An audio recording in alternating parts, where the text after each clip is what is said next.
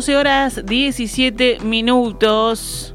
Este es el comienzo de noticias al mediodía en este jueves 3 de febrero del año 2022, cuando actualizamos la información para ustedes junto a Agustina Robeta. Buen mediodía, Agus. Buen mediodía para ti, Gaby, y para toda la audiencia. Muy bien, ahora sí vamos con las noticias. Productores rurales que se manifestaron el pasado viernes frente a la torre ejecutiva con animales muertos y heridos expresaron que, aunque sabían que era cruel, se logró lo que buscaban. Esta mañana, en diálogo con En Perspectiva, los productores ganaderos Alejandro Michelena y el veterinario Pedro Esquemini, que participaron de las manifestaciones, dijeron que los ataques de las jaurías de perro a las ovejas siguen sin solucionarse y que en muchos casos estos episodios representan una desmotivación para los productores haciendo que abandonen el negocio. Había una distancia enorme entre lo que se veía en los organismos del Estado y lo que realmente nos pasaba a los productores.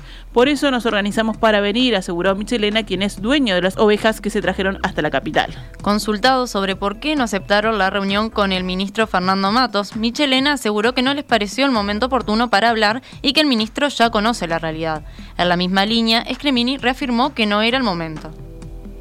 El ministro, eh, a, su vez, es productor que yo atiendo acá en Largo, lo conozco hace muchísimos años, tengo muy buena relación con él, eh, y me llamó.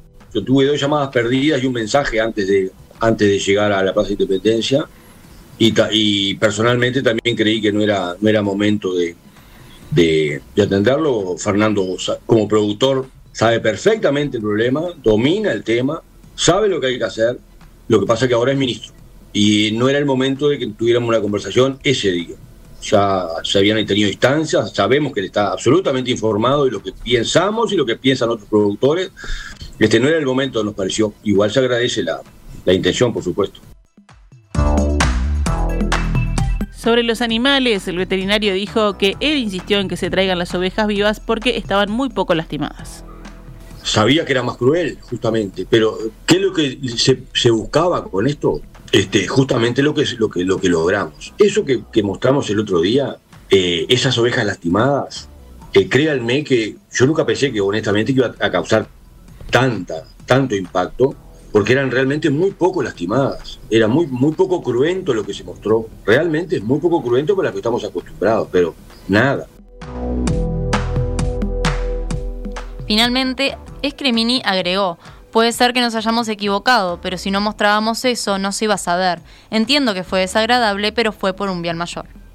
Por su parte, el productor ganadero Alejandro Michelena dijo que el ataque de los perros es un problema cada vez mayor y que no solo afecta a las ovejas, sino también a la sociedad. A mí de verdad me parece que, barrer para abajo la alfombra o esconder como si no estuviera pasando esto es, la peor de las alternativas. Eh, es uno de los temas que deberíamos tomar conciencia este, como sociedad. Es un tema cultural, lo hablábamos del primer día. Toda la sociedad debería darse cuenta que tenemos esta problemática y en definitiva los que son defensores de pequeños animales serían a mí los primeros, los primeros en intentar solucionarlo. Porque debe estar cansado de atender perros que porque nacen en los basureros de la ciudad o porque viven atados toda la vida, al final los sueltan, los largan y este, todos deberíamos tratar mucho mejor a los perros mucho mejor a los perros y bueno, etcétera, ¿no? Pero además, deberíamos como sociedad entera, no, no entre los pocos productores bovinos que vamos quedando, darnos cuenta que dependemos, Uruguay sigue dependiendo enormemente de las agroexportaciones, a pesar de que tiene la población rural más baja de toda América y una más baja del mundo, que eso es un proceso global, mundial. Nadie tiene menos del 5% de la población rural y menos depende en un 75% de los ingresos de las agroexportaciones. Nos parece que hay que volver el foco a lo que decíamos acá perfecto, la gente que ha dicho, bueno, más allá del tema puntual, que acá están los productores dando la cara y, haciéndose responsables, este, por suerte se instala también el debate de fondo y en el que ojalá logremos el cambio cultural por un lado y político por otro, de tomar las medidas que todos saben que hay que tomar. Por último, Michelena enfatizó en que ya se sabe cómo solucionar el tema, pero que no se realizan los cambios por los costos políticos que pueden implicar. La mayoría de los productores ganaderos vivimos de eso, la oveja, la vaca, lo que fuera. si no cuidamos nuestro ganado, eh, no, no podemos producir. Me parece la verdad que hay un plano de los productores, hay un plano de la sociedad entera con respecto a un problema. Los perros pasan mal en las ciudades, en los basureros, de todos lados, y hay que encararlo. Y hay un tema mucho más global, mucho más global sobre, sobre la grieta y el enfrentamiento y el oportunismo político. Este, acá son temas de fondo. Yo, el ratito que estuve más vinculado a la política, fui presidente del Parlamento Joven, me dio para ver cómo operan cada uno, y en general, este, la mejor solución muchas veces no se toma porque políticamente tiene costo.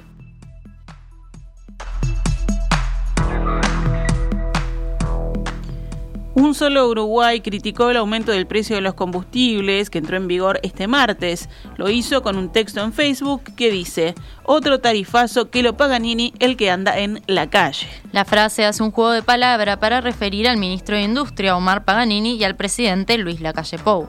Los productores rurales y otros empresarios del interior autoconvocados vienen expresando su disconformidad por el incumplimiento de la promesa electoral de bajar el precio de los combustibles.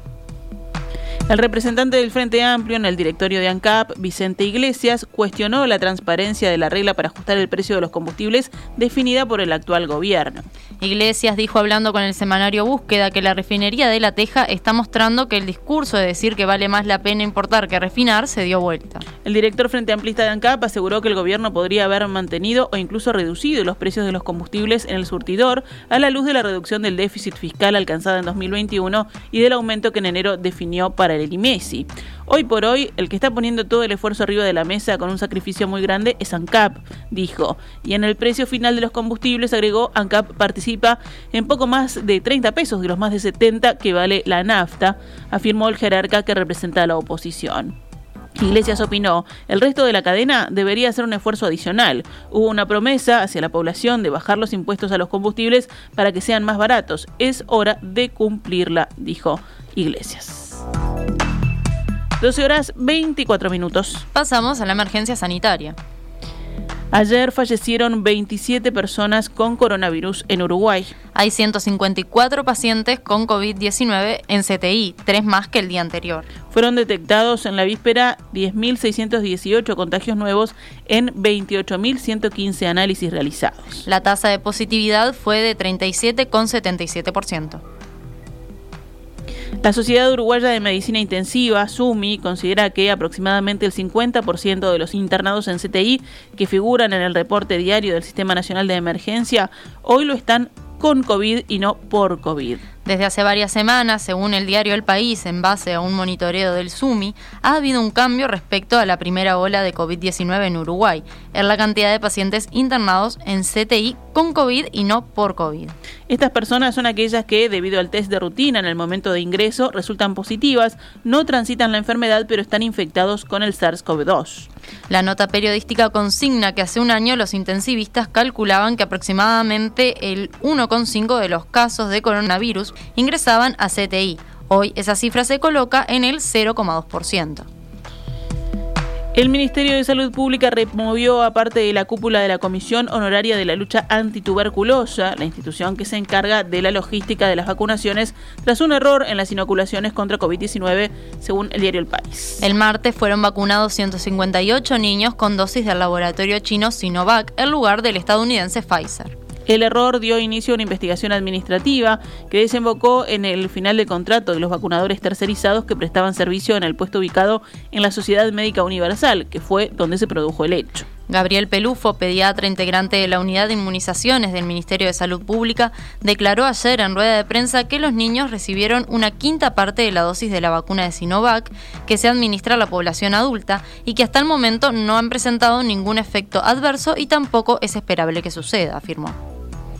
El Ministerio de Salud Pública habilitó a estudiantes de medicina y enfermería avanzados para desempeñar tareas de baja complejidad y con la finalidad de que constituyan elementos de apoyo al personal médico o de enfermería en puertas de emergencia o servicios del primer nivel de atención.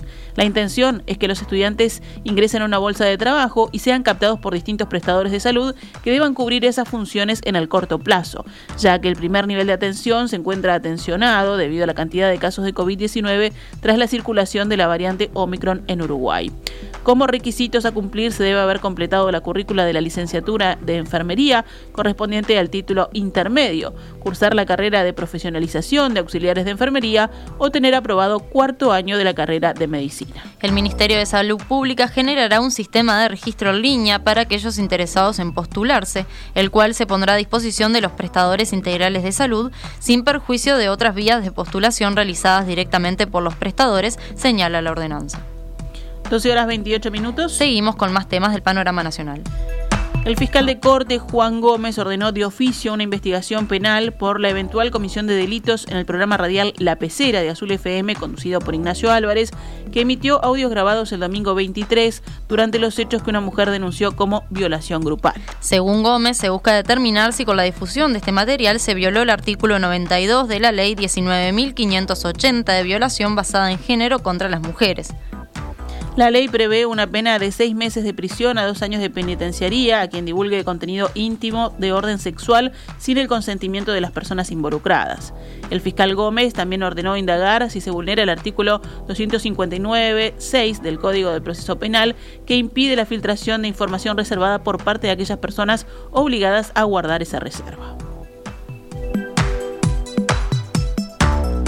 Legisladores del Frente Amplio decidieron presentar una denuncia contra el programa de radio que difundió audios relacionados con el caso de la violación grupal en el barrio Cordón. Con esta denuncia, las y los dirigentes Frente Amplistas buscan evitar la vulneración de derechos y la violencia de género en los medios de comunicación. Esto fue lo que dijo a la diaria la diputada de ese partido, Verónica Mato. El director del Servicio de Comunicación Nacional Audiovisual, el SECAN, Gerardo Sotelo, opinó a propósito del tema de audios y videos publicados por fuera de la investigación judicial, como los del caso de la violación en el cordón.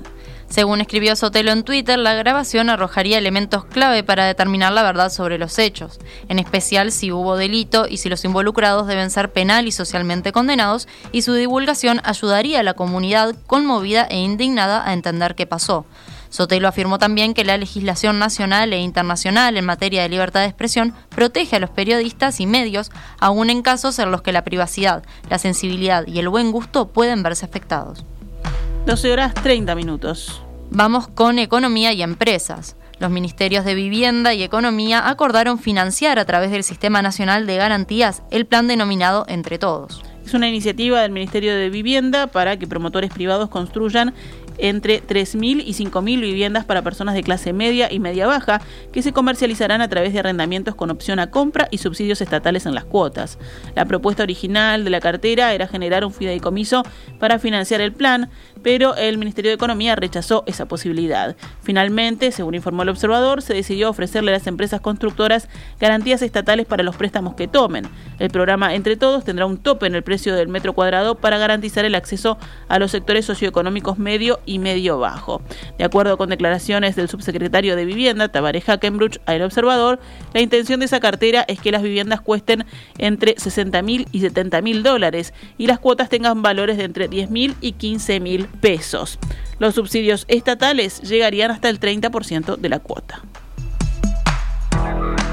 La Intendencia de Montevideo afirmó que pese al aumento del precio del gasoil, el gobierno departamental mantendrá el precio de boleto que permanece sin variantes desde abril de 2021. Fuentes de la Intendencia citadas por el país afirmaron que el objetivo es proteger a los sectores más golpeados. Desde la comuna afirmaron que dentro de su análisis asumen que se mantendrán incambiados los mecanismos de subsidio al precio del gasoil existentes por parte del Poder Ejecutivo y los aportes complementarios a dicho fondo. 12 horas 31 minutos. Cerramos con otras noticias.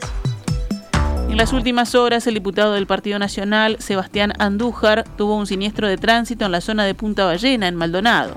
El legislador circulaba en bicicleta con casco protector cuando chocó con una camioneta provocándole hundimiento de cráneo y un coágulo. Inmediatamente debió ser trasladado al hospital Cantegril, donde fue intervenido quirúrgicamente. Según confirmaron desde la lista 33 en su cuenta de Twitter, Andújar está estable pero internado en CTI con coma inducido y a espera de su evolución. Actualizamos a cuánto cotiza el dólar a esta hora. El dólar cotiza en pizarra del Banco República a 42,65 a la compra y 45,05 a la venta.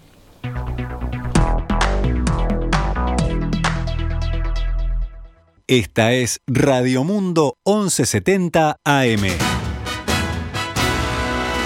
¡Viva la radio!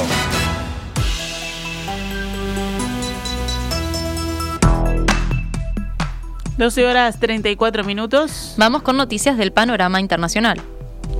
El presidente de Estados Unidos, Joe Biden, confirmó hoy que en la operación antiterrorista lanzada en el noroeste de Siria la pasada noche fue eliminado el líder del Estado Islámico Abu Ibrahim al-Hashimi al-Quraishi. Anoche, bajo mi dirección, las fuerzas militares estadounidenses en el noreste de Siria llevaron a cabo con éxito una operación antiterrorista. Gracias a la habilidad y valentía de nuestras Fuerzas Armadas, logramos retirar del campo de batalla al líder del Estado Islámico, anunció Biden en un comunicado. El mandatario confirmó también que todos los estadounidenses que participaron en la operación regresaron a salvo y justificó esta acción militar para proteger al pueblo estadounidense y sus aliados y hacer del mundo un lugar más seguro.